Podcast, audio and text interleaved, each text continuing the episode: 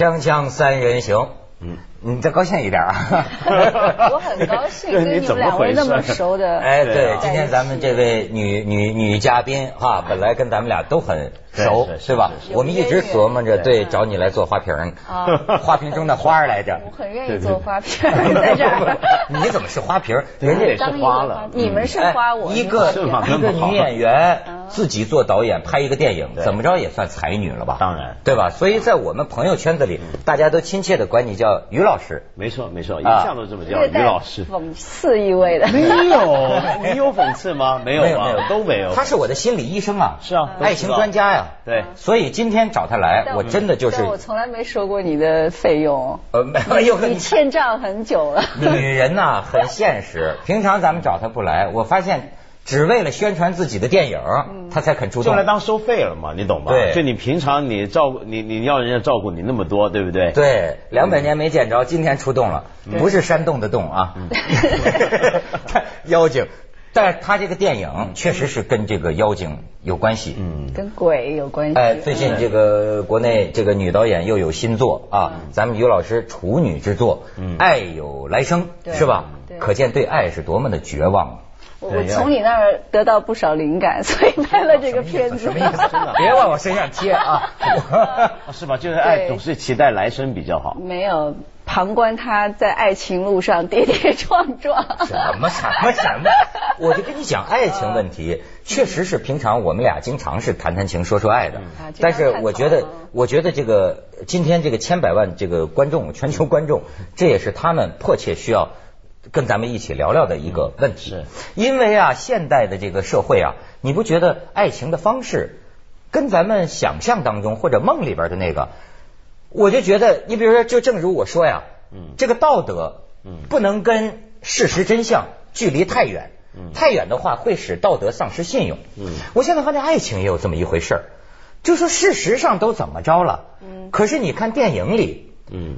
永远都在那种最感人的，从最老的执子之手，与子偕老。嗯，你像他这个爱有来生，哎，咱们可以看一段他这个片，他这片子基本上就是讲啊，这辈子咱们爱不完，嗯，下辈子变了鬼，就人鬼情未了嘛。哎，哎，咱们可以先感动一下哈，这个小片段。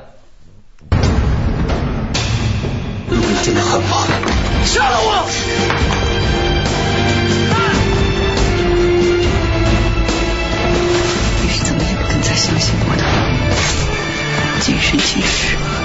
所做的都错，时间不对，地点也不对。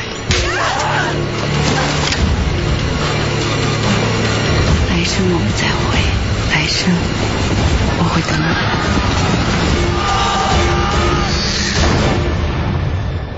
我们曾经约好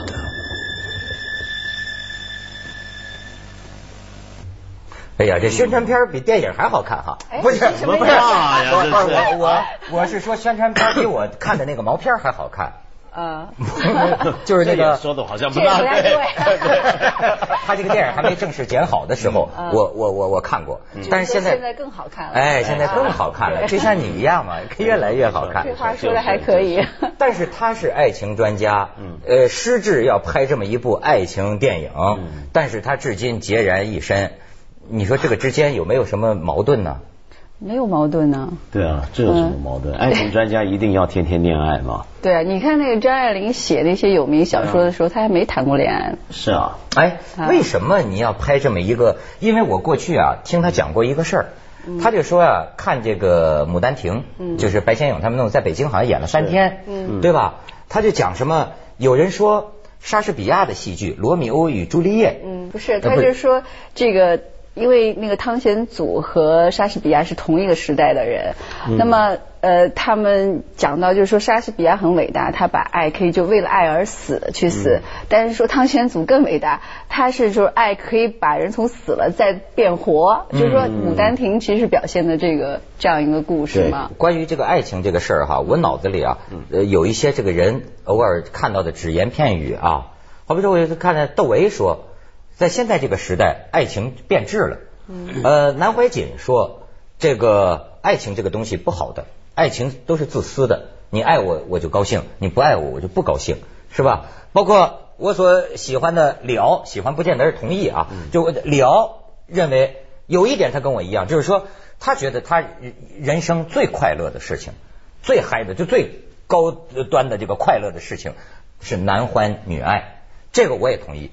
但是呢，他又强调呢，爱情不应该在人生当中占有一个很主要的部分。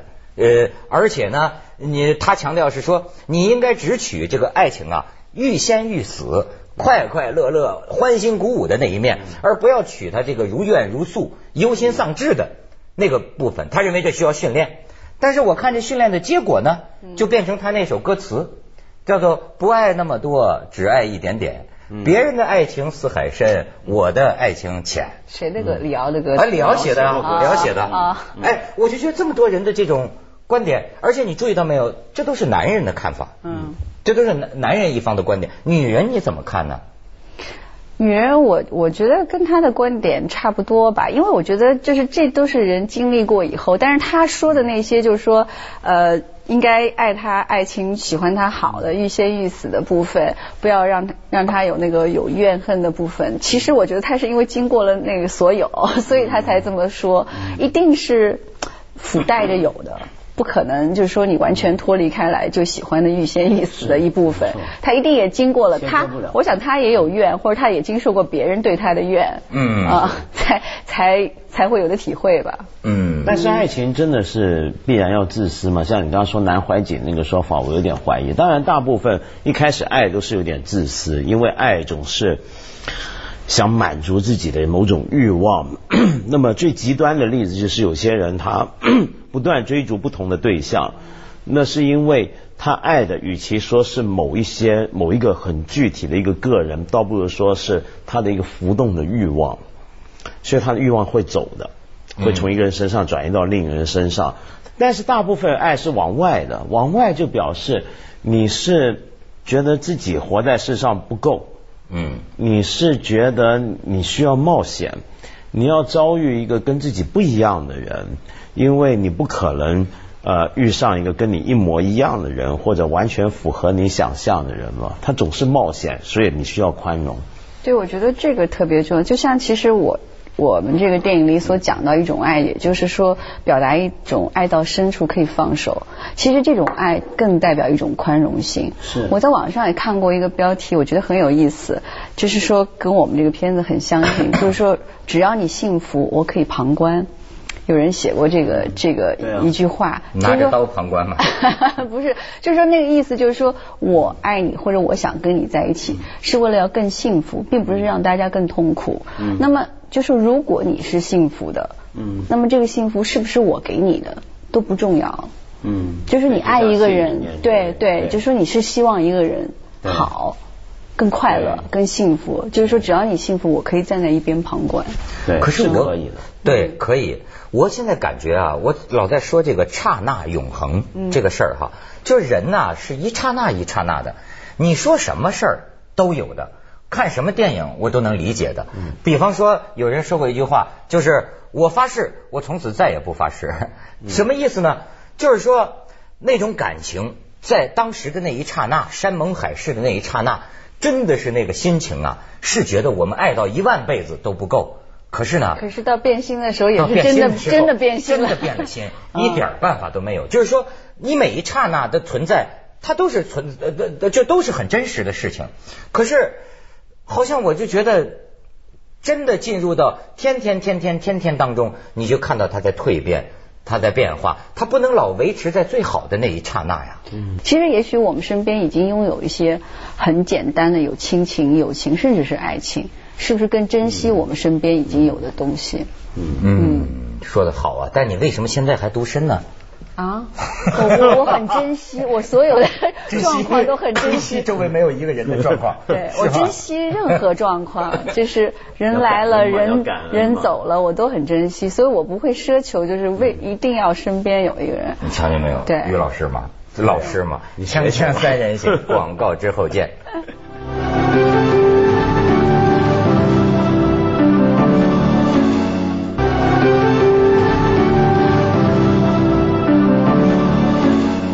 你看，我再给你介绍一种，这个大哲学家罗素，他的这个观点，最近老看罗素啊，呃，没错，我觉得这个人聪明，咱们应该多听聪明人的。哎，罗素真叫 reasonable，就 这个真是 为什么爱因斯坦说读罗素的这个书是他这个业余时间呢最快乐的一件事情？因为你真的可以看到啊，一种理性，他是通情达理的，你可以不同意，但是他很讲理的。你比如说，他就说现在的婚姻还有另外一个困难，那些最明白爱情价值的人，尤其会感觉得到。爱情只在自由和出于自愿的时候才能滋长浓密。要是有义务的意思包含在里面，爱情就很容易被毁掉。比如说，爱某某人是你的职责所在、义务所在，那肯定会让你讨厌他或者是烦他，对吧？那么，但是呢，这个问题怎么解决呢？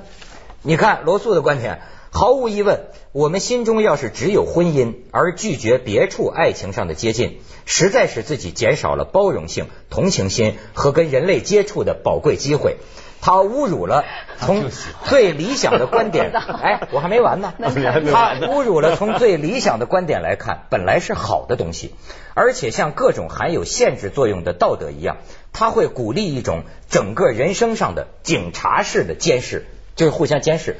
但是呢，罗素认为婚姻是很好的，就是说两个人呢在一起啊，执子之手与子偕老是很好的。可是他认为呢，嫉妒是一个毒素，就是两个人对两另一个人的监视和管制。于是他提出的所谓这种，我觉得有点超人的想法，就是大家有包容，老公老婆都有自由。可是呢，我又想起我看过周国平写的一本书里，周国平说他试验过。觉得这玩意儿不可行，说的容易，做的难。对，因为你比如说，再举另一对哲学家的例子就很经典，就是沙特跟波伏娃。哎，他们两个奉行的是开放的关系嘛。嗯。他们就是要反对嫉妒嘛。嗯。就是说，我们两个在一块，你外头搞什么，我外头还有谁，都别介意啊。而且呢，沙特还很变态，就每次搞了个小女生，沙特喜欢搞处女嘛。真的，对对，每次每次搞完一个呢，还写信详细记录这个过程，寄给波伏娃看。你看我怎么样搞这些玩意儿？结果到了最后，你看到呃他们晚年的这些日记啊、回忆录出来，你才发现他们那个关系里面多么紧张，充满了多少的嫉妒、仇恨，就那种苦啊、那种酸呐，就咬着你的心，像虫子一样。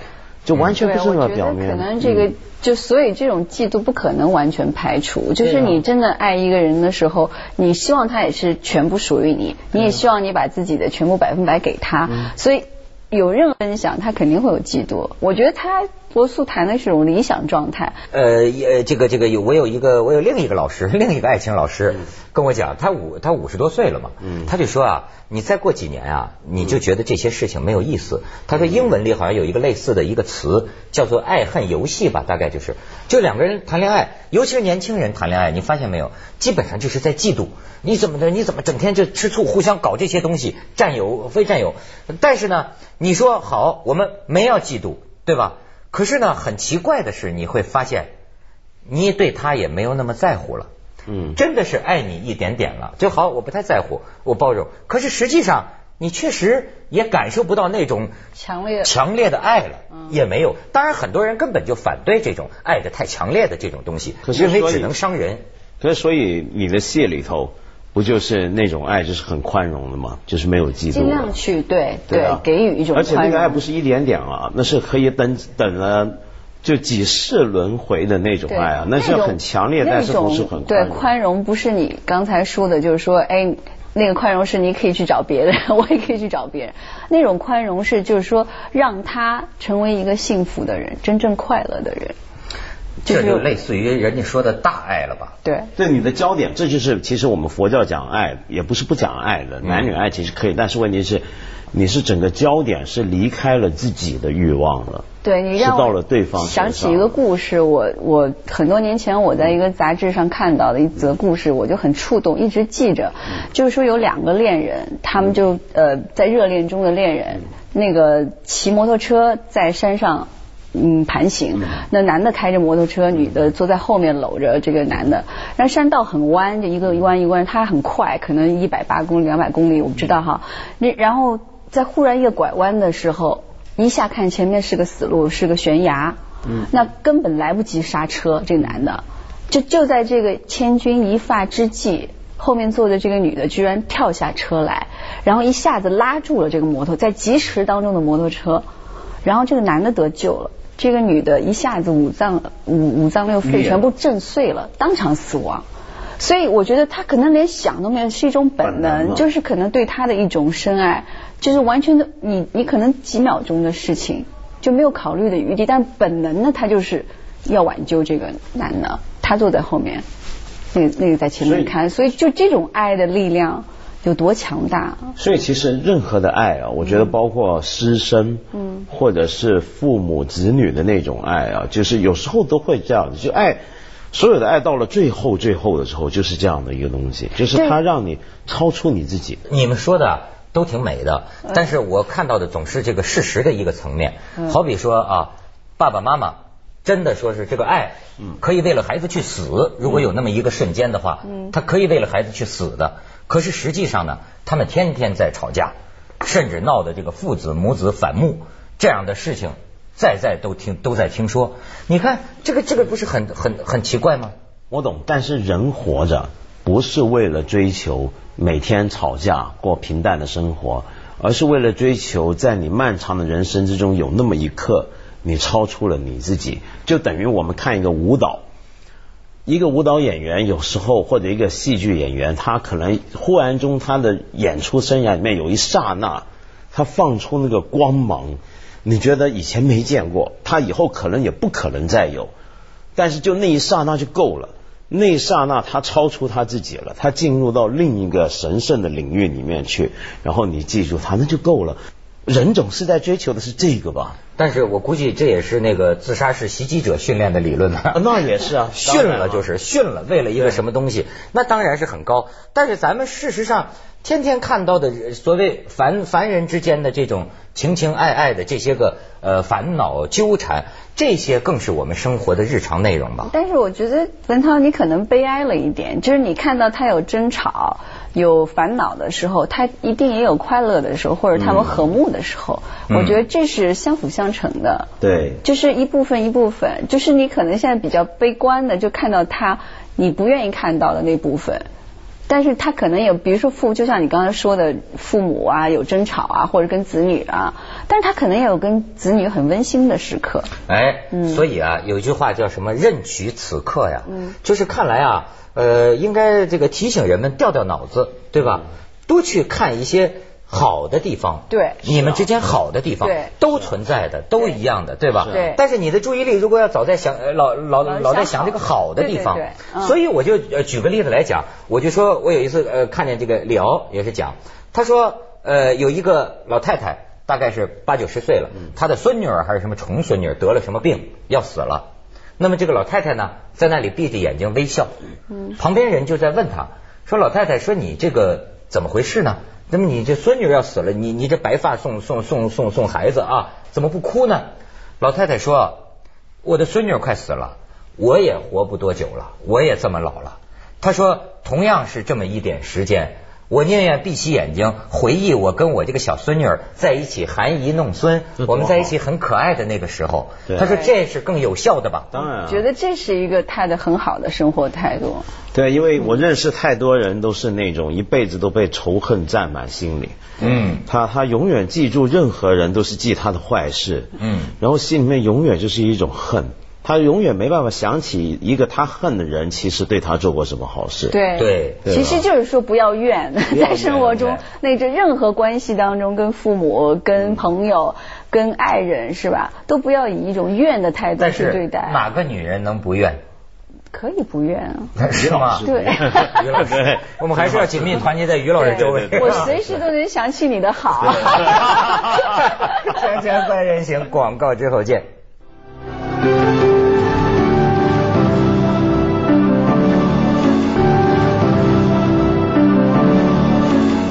我们今天活的这个社会是一个欲望机器，这个欲望机器是这样的，就跟你的戏里面那种，所以为什么我觉得这个戏感人，或者大家看着觉得感动，就是因为它其实是个不可能存在的时空了，已经。嗯。在那个时空里面，那么旁边没有什么电影广告，没有商品广告，一个人可能从小到大没见过多少人，对不对？但现在不一样，现在呢，一个十一二岁的小孩，可能从小看到大看过的美女，我指的是照片啊，要比他的爷爷辈一辈子看的还多。没错。然后呢，爷爷呃，对啊，爷爷多冤啊。然后我们每天看的所有的商品的广告，你今天买了个包，明天看，哎呦，这个包好像更好。我们今天的人的欲望被训练成是非常的急，非常的短。时时刻刻要满足，嗯，这是我们现代人跟以前的人最不同的地方。我们被训练成欲望的动物，没错，在一个欲望的驯兽场里。我就是个相见好啊，眼前欢呐。就是我觉得此刻此刻都是一个一个的这个时刻，下一个时刻哪里去了？真闹现代人嘛？我现您这是但是呢，我看他那个电影啊，我有一个流泪的地方啊，就是那个鬼啊，那个和尚转世又回来了嘛，又想找他嘛，又想找这个女的，一看这女的。跟另一个男人睡在床上，他扒着窗户偷看嘛，然后 你这时候哭了，不是不是不是不是，不是诡异的最深的就是这一他扒着窗户窥窥淫嘛，偷看嘛，偷看的时候偷看完了，他叹了一口气，说了一句：说我来不就是希望你幸福吗？现在看到呃幸福不一定是我带给你的，现在看到你跟另一个男人在一起也很幸福，那么我可以走了。哎，这个时候我留下了。眼泪。哎，他不是看到他们床上说这句话的好不好？不是吗？我看的那是会，我看的是毛片我看毛片毛片好像改了是吗？会这样。你是怎么把它接起来的？你他是把两大块前后的完全接起来。对呀，你的你就深深的跟床联系在一起。你的爱情都是在床上。没有找床上戏嘛？唯一那么模糊的一段床上戏，都让你印象让你这么印象深刻。是那段台词，我确实能理解。就是说，爱一个人超过爱自己，这个东西永远让我们感动的流泪。是，可是不是大多数。你说我悲观也好，我觉得我所见过的不是大多数人。其实有人说过，就像刚才在这个书里蔡澜说的，嗯，有时候他有人会觉得。